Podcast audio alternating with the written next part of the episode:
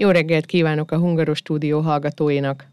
Ezen a héten nagyon sok kulturális program található Linzben, amelyeknek magyar hangja is voltak. Az STVST 48x9 Cold Heaven keretében a Stadtwerkstatt 9. alkalommal rendezi meg a 48 órás non-stop showcase extravaganzát. Fent az égben lebegnek a felügyeleti kapitalizmus hideg rendszerei, és ott él az anti-isten is a nagy nyelvi modellekkel, mármint a totális felhőzet előtti utolsó nyáron, a végén volt a szó. Lent a földön a szemétbe süllyedünk, a határtalan reál szennyezés szemétdombjára merülünk, hisszük, ezek a jövő merítő élményei. A kettő között az ember és a gép új együttélése nyilvánul meg, a hipernaturában, a spekulációban, a valódi érzések, a tényleges entrópia és a pusztító algoritmusok keresésében. Mi azt mondjuk, az ember alkalmazkodik az eszközhöz. E társadalmi valóság közepette a Stadtwerkstatt a hűvös kritika és a hideg ellenállás, a mínusz művészet és az olvadás, a szemétbe való elmerülés és a képzelet, mint anyag között helyezkedik el. A Stadtwerkstatt 48x9 Cold Heaven 48 órányi műfajmentes művészeti és kritikai produkciót jelent a ház antifehér kockáiban. A Stadtwerkstatt egy 20 művészeti pozíciót mutat be kiállításként, performanceként, diskurzusként és kétnapos nightline-ként, és felteszi azt a kérdést, amit senki más nem mert feltenni. Mesterséges intelligencia, mondd meg, mit kellene akarnom. Ennek a kiállításnak a keretében beszélgettem Várnai Ágnessel, akinek az egyik antifehér kockában található az ő kiállítása.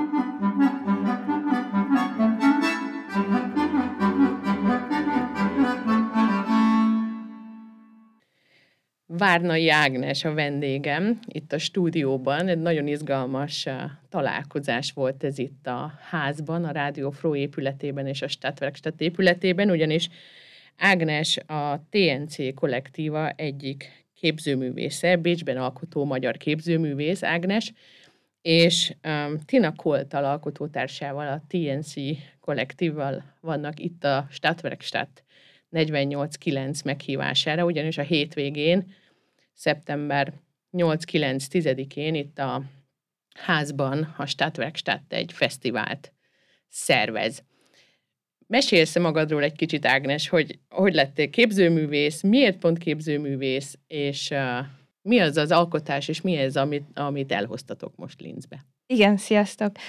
Nem képzőművésznek indultam, tíz évvel ezelőtt még divattervező szerettem volna lenni, és azért jöttem Bécsbe, a, az Iparművészeti Egyetemre vettek fel, és ott is diplomáztam a divatszakon, de ez alatt a hat év egyetem alatt ettől a, ettől a médiumtól nagyon eltávolodtam, kicsit így megcsömörlöttem, és hát így maga a rendszer nem ö, volt igazából a, az a formátum, így rájöttem, a, amiben kényelmesen tudok alkotni, és így mindent ki tudok fejezni, és Közben tanulmányaim során találkoztam más a diáktársakkal, akik mondjuk a digitál kunst, vagyis a digitális művészakra jártak, például a testvérem is, és általam ismerkedtem meg Tinával.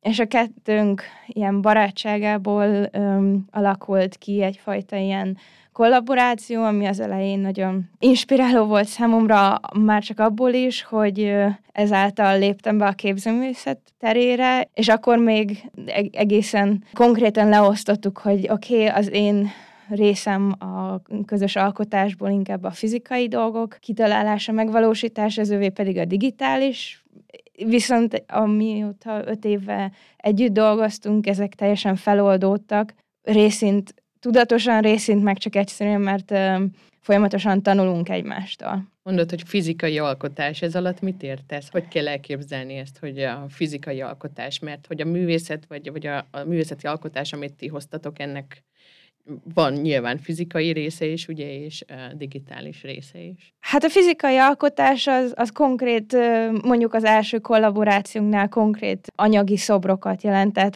csináltunk felfújható turmix géptől kezdve kosztümökön, jelmezeken át, tehát mindenféle olyan dolog, dolgot, ami így a, a divat tanulmányaim során a, az anyagismeret, illetve a, a kézzel való alkotást, azt valahogy így kihasználta, és aztán igazából az inspirál minket nagyon sokszor, hogy hogy lehet ezeket a, ezeket a fizikai, heptikus dolgokat, amik így nagyon közel vannak hozzánk, bedigitalizálni, és ebben a virtuális térben hogy lehet ezt ismét ilyen, ilyen kézzelfoghatónak megjeleníteni, illetve ilyen közelinek. Hát nyilván sokan ismerik ezeket, ez ilyen virtuális, digitális trendeket, nagyon fényes, szuper, ilyen, ilyen tech-szerű, és ez az, ami minket inkább, hát na, ha nem is taszít, de, de ez ellen, nem ellen, de ennek egy ilyen ellensúlyát kerestük, amikor virtuális a, alkotásokat készítettünk, hogy, hogy igen, hogy lehet a, a, az anyagiságot megfogalmazni virtuális térben. A mostani alkotásotoknak, vagy ez a kompozíció, mert hogy ugye több részből áll, ennek mi a címe, és, és miről szól? Magának a, a, az alkotásoknak a közös címe az We Choose Happiness, de ez így a, a közös installáció, és a részei pedig egy négy fejezetből álló animáció, nagyjából 20 perc, aminek Retraining Laziness a címe, egy fénydoboz, lightbox sorozat, aminek pedig Days, napok, illetve a, a harmadik fizikai installáció, ami két ilyen monoblok székből áll, annak az a címe, hogy uh, Under the Walnut Trees. Összeköti viszont ezeket a kompozíciókat egy-egy alapgondolat, azt mesélted nekem, amikor így egy gyors túravezetést végeztél velem a, a kiállítóterembe, amit éppen most, mert hogy ked, kedden beszélgetünk, ugye, és most szereltek össze, most raktok föl a falra, hogy hogy az égés, kiégés, elégés, ez mint a vezérfonál van ez mögött, az egész mögött. Hogy kell ezt érteni? Hogy jött bele ez? Hogy jött ez a téma? Teljesen autio, autobiografikusan, illetve hát elég aktuális maga ez a, ez a téma. Ezért is érdek, volt számunkra érdekes, hogy egyszerre történnek ilyen nagyon személyes mikroszinten jelenségek, amiknek érződnek ugyanakkor meg ilyen hatalmas ö, volumenben is paralel megjelenései, például ez a, ez, a, ez a kiégés, ez mint képzőművész, aki ebből próbál megélni, ez azt hiszem egy nem teljesen ismeretlen probléma, de ugyanakkor az egész társadalomban ez a, ez a munka alapú, nagyon termeléscentrikus hozzáállás, ez rengeteg embernek az életében ezt a kiégést okozza. Ugyanakkor van nyilván az egész témának egy ilyen globális felmelegedéshez kapcsolható asszociációja is. Globális felmelegedés, globális klímakatasztrófa, Klíma. azt hiszem, itt már itt nem finomkodunk itt a kifejezéseken, Igen. nem kéne finomkodnunk, mert hogy ez, ez már az. Azt szeretném kérdezni, hogy meddig látható itt ez a kiállítás? És hova megy tovább, vagy hogy van ez, mert ugye ez szállítható, és gondolom ti hozzátok viszitek, ide is hoztátok, és hol látható esetleg legközelebb, talán a bécsieket is érdekli, hogy Bécsben látható lesz-e. Ez így, ilyen formában egyelőre Bécsben ö, nincs tervbe véve, viszont a filmünket szeptember végén ö, az M-Kult nevű Helsinki Múzeum fogja bemutatni, és Liverpoolban lesz ennek a témának egy ilyen performatív előadása októberben, és igazából erre az évre be is fejeztük, nagyon sűrű volt, voltunk Wroclawban is ezzel a témával kiállítással. Foralbergi Blue Dance, a Le Arts Blue Dance intézményben volt nagyjából ez a felállás, úgyhogy most szeretnénk egy kicsit visszatérni az alkotáshoz, mert az ember, ha így kiállít, akkor nem sok ideje marad a stúdióban szöszmöntölni, és ez hiányzik. Azt elhiszem, itt Linzbe pedig a Stadtwerkstattnak a fesztiválja idején vasárnapig látható még a kiállítás. Szerintem estig nyugodtan el lehet jönni, mert még este is terveznek programokat a Stadtwerkstattosok, szóval a Kirchengasse négy alatt vasárnap is még megnézhető, megtekinthető. Mennyi időt szálljanak az emberekre, mivel, mivel készüljenek, mivel jöjjenek be az emberek, hogy invitálnád be őket? Sajnos még nem volt szerencsém az összes munkát megnézni, mert ugye most kedden még nincs is minden felinstalálva, de szerintem egy, hát ha mindent szeretnének letni, egy fél nap biztosan kell. Ha jól láttam, sok más videó munka is része lesz, illetve Tanya elmesélte, hogy most kifejezetten sok szobor alkotás is az előző évekhez képest be lett válogatva, úgyhogy szerintem egy pár órát, ha az embert érdekli, akkor el tud tölteni, de nyilván nem kötelező, meg nem, nem minden érdekes mindenkinek, szóval Nyilván a többiekről, de a tiétekre. Én arra voltam kíváncsi, I- hogy a, a tiétekre mivel jöjjön, vagy mivel várjátok a, a látogatókat? Hát a, a videó a animációnk az nagyjából 20 perc, és a, a többi installációt meg, megnézheti, ameddig ö, jól esik az embernek. Várnai Ágnessel beszélgettünk. Köszönöm szépen, Ágnes, hogy időt szakítottál itt az építkezés közben ránk, és a Hungaros stúdióra, és elmondtad, hogy itt vagytok, és mennyire. Én meg nagyon örülök személy szerint, hogy igenis van ennek a fesztiválnak itt egy magyar hangja is. Köszönöm szépen, hogy itt lehettem.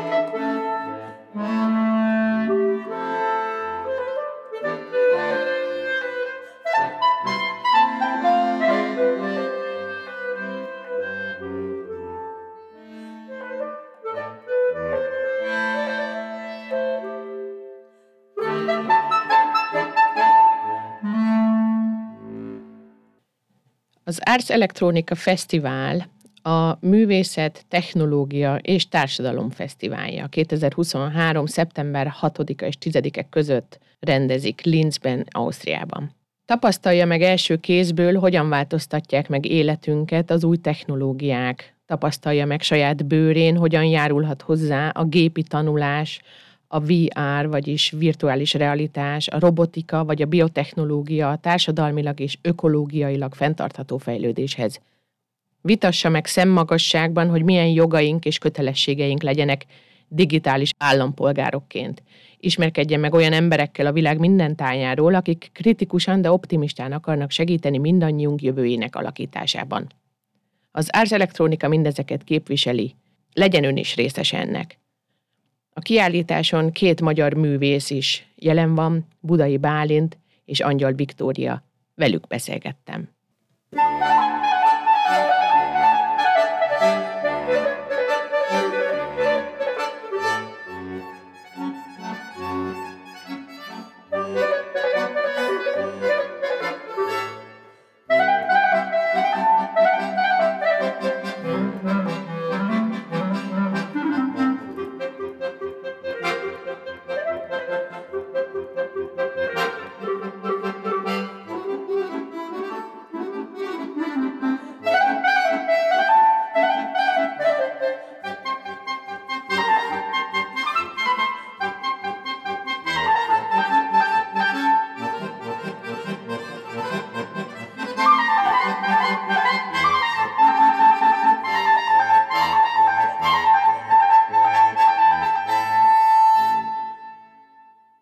Budai Bálintal beszélgetek. Itt vagyok a Post City-be, ahova már kalandos volt bejönni, mert mindenféle hangok, meg képek, meg különböző um, különböző irányított utak vezettek a, a Linci pályaudvartól. Kicsit balra kell jönni a a Wissensturm irányába, de mégis még az útnak ezen a felén kell maradni. Bálintnak a kiállítását nézem éppen, itt vagyok egy teremben bent, amúgy a csarnok hatalmas, és rengeteg kiállító van itt a Post City-ben.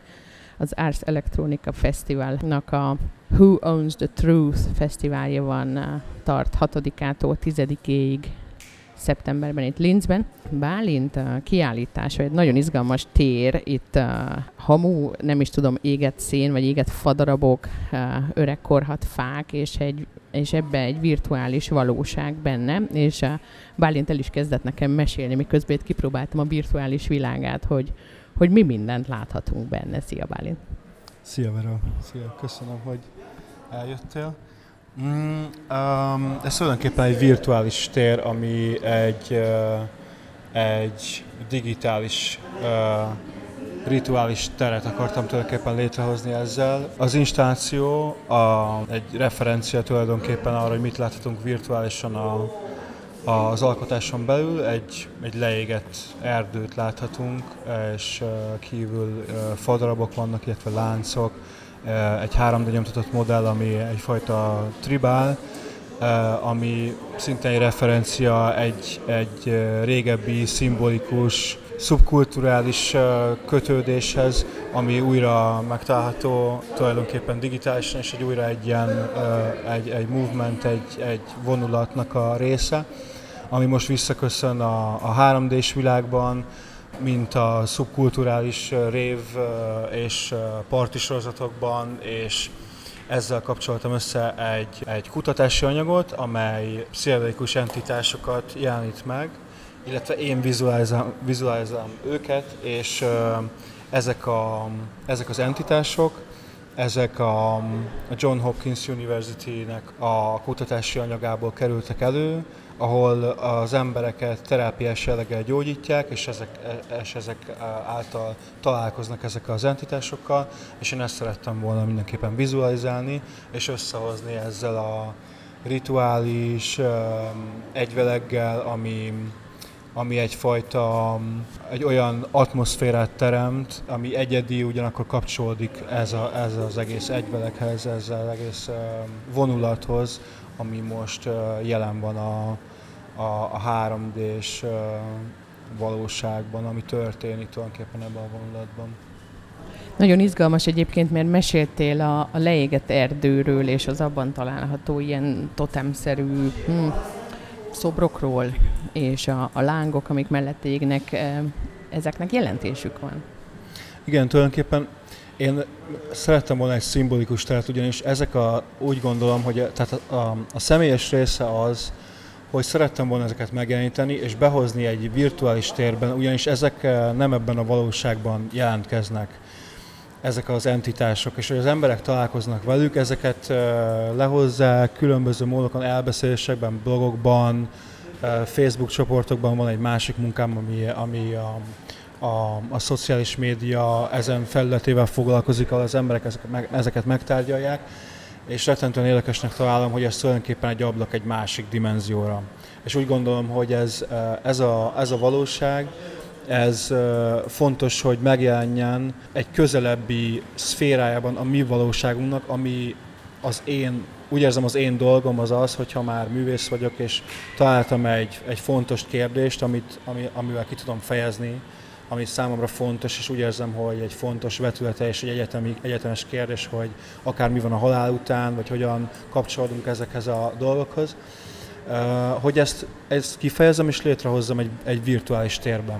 És tulajdonképpen ennek a, ennek a rituália ez, és a rituális úgy is értendő, hogy én ezt több, több műben meg, megmutatom, és szeretném, hogyha amellett, hogy művészeti munka lenne, lenne egy, egy mélyebb vetülete, ugyanis van egy hagyományőrző hátterem, nekem a családom ők néptánc együttessel foglalkoznak, illetve népzenészek, néptáncosok, néptánc tanárok, és nagyon sokáig ebben voltam, illetve utaztunk leketető sok kultúrát ismertem meg, és ez például kötődik a hanghoz, én egy kavalt, kavallal játszottam fel a, ez a virtuális valóság applikációban hallható, ahogy az ember, ahogy a, a néző felfedezi ezt a teret, hallható egy, egy soundtrack, egy hang, itt hallható egy, egy um, kisé sámánisztikus, misztikus atmoszféra, ahol a kavad is megjelenik, mint,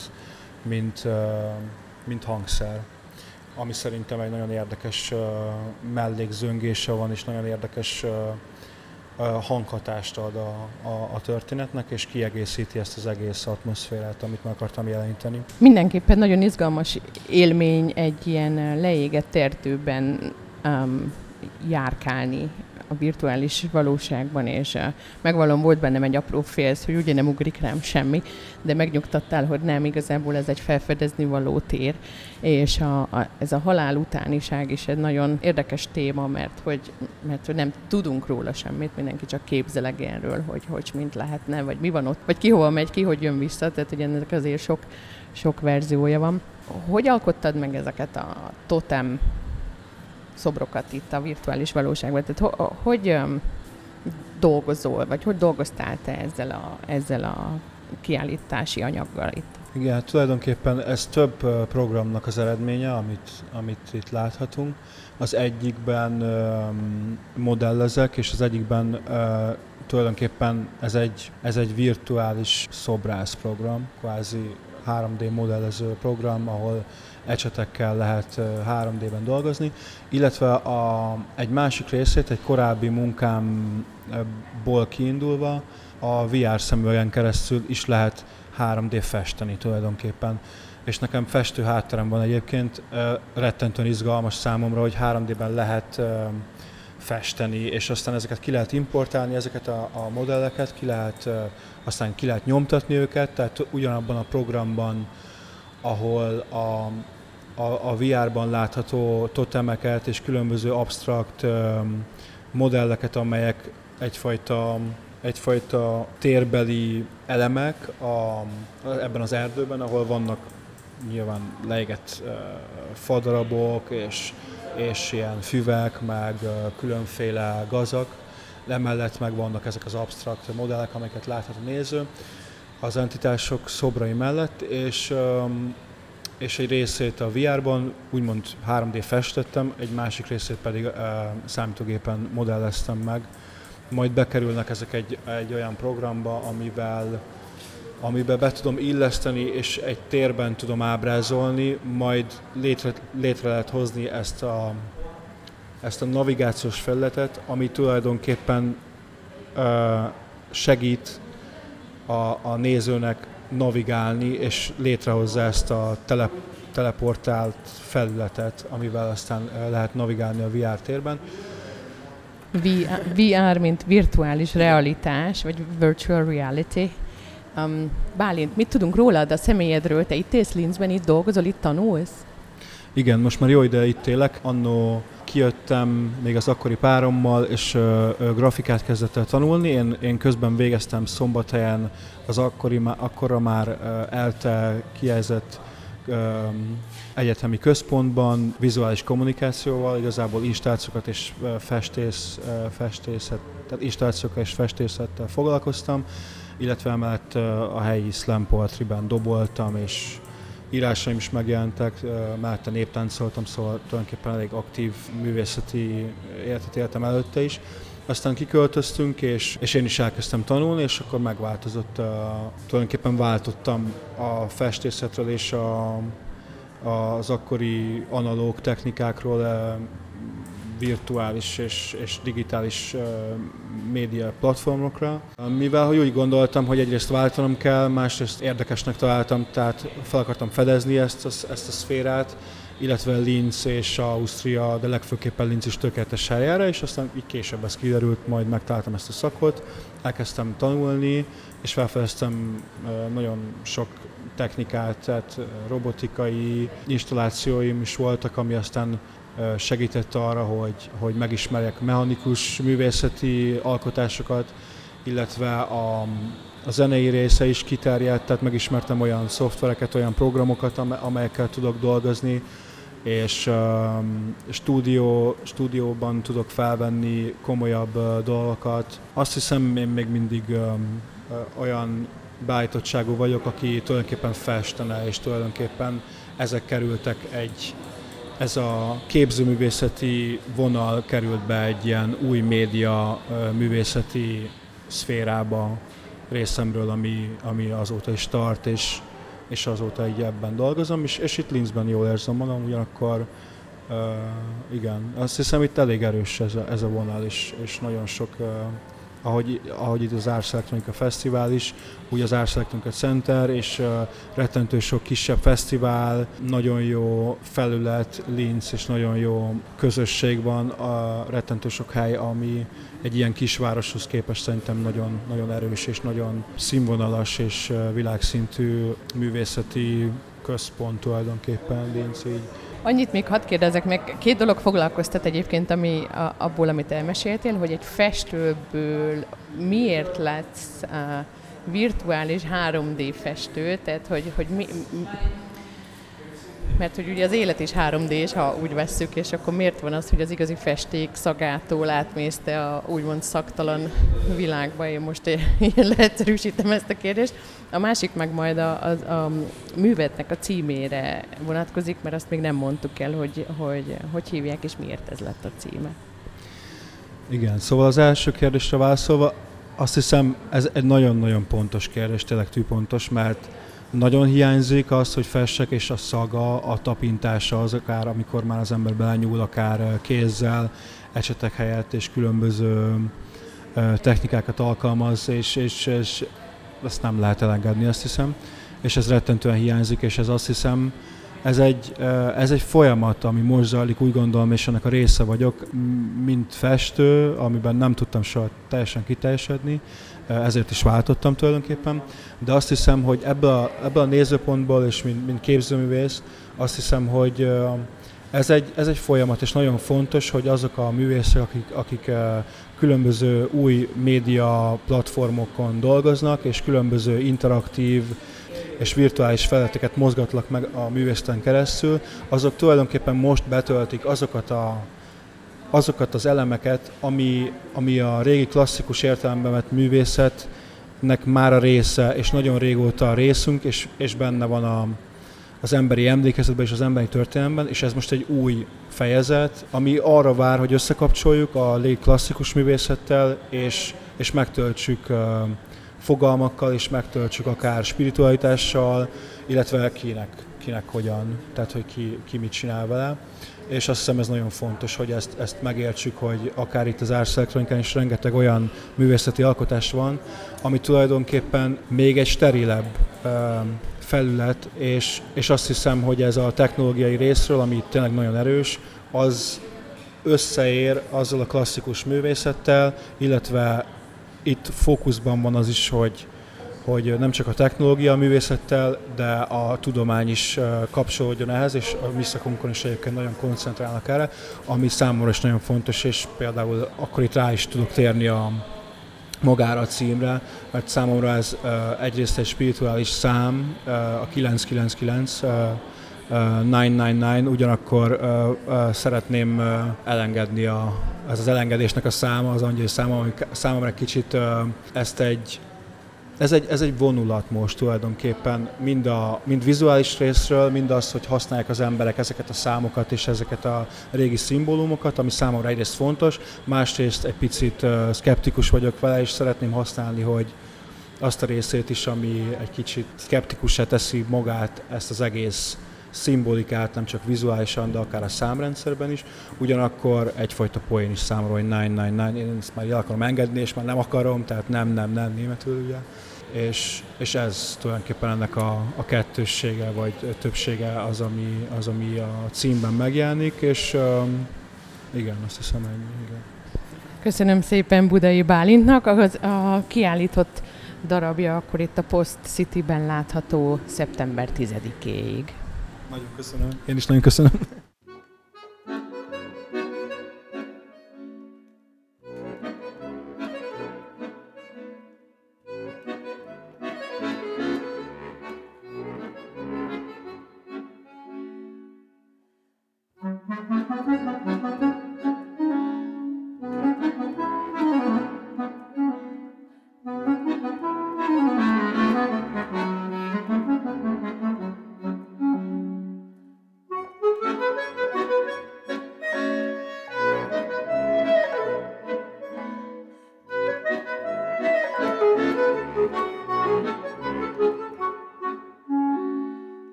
Ars Electronica Fesztiválnak a Post City-ben való kiállító termeinek egy másik termében, egy másik magyar művésznek a kiállítása is látható. Angyal Viktóriával beszélgetek az ő kiállított darabjáról, és kérdezem, hogy A. Mi a címe? B.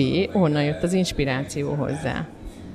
A mű címe Reconsolidated Memories, és az inspiráció pedig um, egyszerűen csak az életemből jött, és a saját memóri, uh, memóriáimból és emlékeimből jött, jött ez az inspiráció.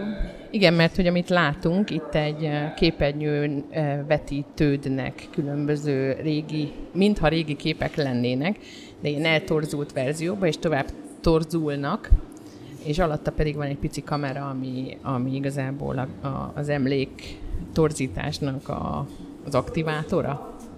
Igen, igen, pontosan. Minél tovább nézzük a képeket, annál jobban eltorzulnak, és folyamatosan jönnek különböző random képek. Tehát, hogy van egy egy tárhely, amiben benne van 800 kép, és akkor azok így random jelennek meg a képernyőn.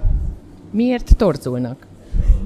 Azért torzulnak, mert én a rekonszolidáció nevű neurológiai folyamat, mondhatjuk így? Pontosan, igen, neurológiai folyamatot szeretném megjeleníteni ezzel a művel, és um, ugye az arról szól, hogy az agyunkban eltárolt memóriák, amikor azokat fel előhívjuk, akkor azok az agy által folyamatosan változtatva lesznek, és ezt nem tudjuk befolyásolni, ez automatikusan történik és ezért van az, hogy az én emlékeim, amik megjelennek a képernyőn, azok is folyamatosan torzulnak az idővel. Az idővel, és ezt írja azt hiszem a leírásban is a kis brossúra, hogy amit, amit én nagyon érdekesnek találtam, hogy és amikor újból előhívjuk ezeket az emlékeket, akkor már a torzult verziójukat hívjuk elő. Igen, igen, tehát ezek a megváltoztatott emlékek ugyanúgy eltárolódnak az agyban, és következő alkalommal ezeket hívjuk elő. Miért foglalkoztat téged ez a téma? Hm. Hát sokat gondolkodtam igazából a múltamról, és um, családról, és, és ugye nyilván elköltöztem otthonról, um, másik országban lakom, és ez is, ez is így egy ilyen inspirációt adott ehhez a műhöz. És aztán olvastam erről a rekonszolidáció nevű folyamatról, és um, nagyon érdekesnek találtam és ezért szerettem volna egy művet ehhez a témához készíteni. És akkor a technikáról mesélj, hogy miért így dolgoztad föl ezt a, ezt a problémakört? Először is ugye a saját uh, képeimet használom, és, és ezáltal a torzítás által nem látjuk az arcokat, és azt reméltem, hogy a néhány ember, ugye nyilván ez kultúrától függ, de például, hogyha meglátunk egy karácsonyi fényképet a képernyőn, ami mondjuk nem látszik az arc, akkor talán egy kicsit így tudunk vele azonosulni, hogyha nyilván, hogyha ugyanabból a kultúrából jövünk. Igen, és um, ezt szerettem volna így elérni a, a látogatókban is, hogy, hogy ezt érezzék. A technikában arra is próbálok rákérdezni, hogy miért ezt a vizuális um, elektronikus feldolgozást, nem is tudom, hogy nevezzem, tehát hogy, hogy miért pont ezt a fajta megoldást választott. Hát én szeretek a számítógéppel dolgozni, tehát a digitális munkáim vannak leginkább, tehát ez áll közel hozzám, és ezért ezt választottam. Hogy kerültél ide erre a fesztiválra? Ide a fesztiválra úgy kerültem, hogy az Interface Cultures mesterprogram tanulója vagyok, és nekünk van mindig ez a lehetőség minden évben, hogy kiállíthatunk az Ast Electronica Fesztiválon, Előtte van egy ilyen folyamat, ilyen beválogatási folyamat, tehát hogy prezentálni kell az ötleteket, aztán utána el kell kezdeni rajta dolgozni, és utána derül ki, hogy ki állíthatja ki a műveit itt a fesztiválon, ami egy nagyon nagy lehetőség mindenkinek, tehát igen. Hát egy ilyenkor boldog az ember, hogyha beválogatják erre a fesztiválra. Ez hanyadik fesztiválod akkor? Ez saját művemmel, tehát ami egyéni művemmel, ez most az első. Igen, ta, köszönöm szépen. Tavaly részese voltam egy közös projektnek. Úgyhogy akkor idén a második, és tervezel visszajönni is, mert hogy ez egy évente megrendezett fesztivál? Igen, hát tervem az, hogy visszajövök, aztán majd meglátjuk, hogy beválogatnak-e még egyszer, de remélem, és meg fogok tenni mindent természetesen, hogy ez sikerüljön. És te is itt Linzben, vagy itt tanulsz, vagy ez a, ez a mesterprogram, ez egy ilyen csereprogram, hogy lehet jönni egy évre, fél évre, nem tudom. Nem, én, én itt lakom Linzben, most már hat éve talán. Itt csináltam az alapképzést is, ugyanúgy a Linci Egyetemen, és igen, most már ez volt a második évem a mesterképzésen, tehát haladok a, a vége felé, de következő fél évben Valenciába fogok Erasmus csinálni, úgyhogy utána majd lassan nekiállok a mester munkának is. Ezt tudom, hogy a spanyolok egy kicsit másképpen kattognak, ami a művészeteket illeti, úgyhogy majd nagyon kíváncsi leszek, hogy amikor visszatérsz, milyen inspirációkkal térsz majd Valenciából vissza. Azt mondd meg, hogy ez a kiállításod, ez, vagy ez a kiállított um, projekted, ez uh, hol látható esetleg még, azt tudod-e, hogy hol bukkan majd föl legközelebb? Hát, hogy legközelebb hol bukkan fel, azt nem tudom. Már egyszer felbukkant Luxemburgban júniusban, ott volt egy uh, kiállításunk a Luxemburgi Egyetemnél, aztán, hogy legközelebb hol látható, azt, azt még nem tudom. De remélem, hogy lesz még rá lehetőség. És mond, mit, mit értékelsz Linzbe? Azért hat év itt lét után az ember már tudja, hogy mi a pro és mi a kontra, és neked mik, mik, a, mik, a, mik mellette szólnak? Én nagyon szeretek Linzben lakni, de ugye nyilván én benne vagyok ebben az ilyen, ilyen buborékban, tehát van egy saját ilyen művészvilág buborékunk, vagy nem tudom, meg zenészek, és um, én például nagyon szeretem azt, hogy megyek az utcán, és állandóan ismerős arcokat látok, vagy tudom, hogy ha elmegyek a, egy bárba, akkor találkozni fogok valakivel, és nyilván ez kulturálisan egy, egy nagyon fejlett város, tehát hogy nagyon sok kiállítás van, megnyitók vannak, most ugye az Ars Electronica Fesztivál, ami egy óriási fesztivál, tehát internacionális, teljesen Japánból jönnek látogatni, úgyhogy nagyon sokat számít ez is természetesen, mivel művészetet tanulok, ezért a kultúra az, az számít nagyon. Egy ilyen fesztiválon ez az, amit én nem tudok, de lehet, hogy te tudod rá választ, hogyha itt például kiállítottál projekted van, ami a, a nemzetközi közönségnek megtetszik, akkor innen meg szoktak hívni külföldre máshova és művészeket, vagy kiállítani, vagy hogy zajlik ez? Igen, ugye itt fennáll annak a lehetősége, hogy külföldre meg is hívnak. Én nem, nem tudom, hogy hallottam-e már valakitől, aki Interface Cultures tanult, viszont azt tudom, hogy itt Ausztriában meghívták őket ö, különböző másik kiállításokra az Ars Electronica Fesztivál után, illetve díjakat is nyertek. Tehát van, vannak itt remények és kilátások, úgyhogy nagyon köszönöm szépen Angyal Viktóriának, hogy itt mesélt az ő kiállító darabjános projektjéről, és hogy egy pillanatra be, bepillantást engedett nekünk az életébe, itt a Linci életébe. Köszönöm szépen. Én is köszönöm szépen.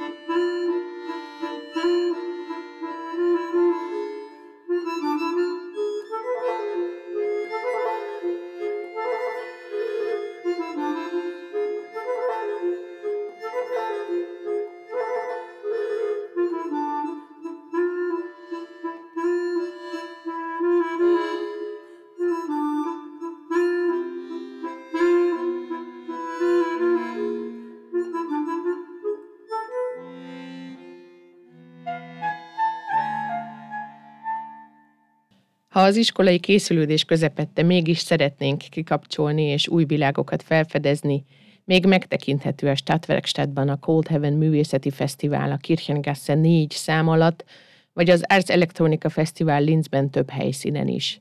A Kinderklangolke is délután négytől várja a kicsiket és nagyokat az Ilvi Little Musicalre. A Hungaromédia sem pihen, szerdán szeptember 13-án várja a sünidőben a nyílt napra a 6-10 éves gyermekeket és szüleiket a Linci magyar anyanyelvi oktatásra. Szeptember 19-én, 26-án és október 3-án ingyenes online információs estek keretében az FAS Network szakemberei vezetik be az érdeklődőket az osztrák adózási témákba. Munkavállalók, alkalmazottak adózása lesz a téma az első estén, a második a magánvállalkozóké, a harmadik pedig a szociális témakört vesézi ki. A Facebookon lehet jelentkezni az eseményekre. A Hungaros stúdiót hallották, benne Várnai Ágnes, Budai Bálint, Angyal Viktória, én Ecservere vagyok. Elhangzottak Bartók Béla román népi táncok a Duo Minerva előadásában. Köszönöm, hogy ma is velünk tartottak. Csodás vasárnapot!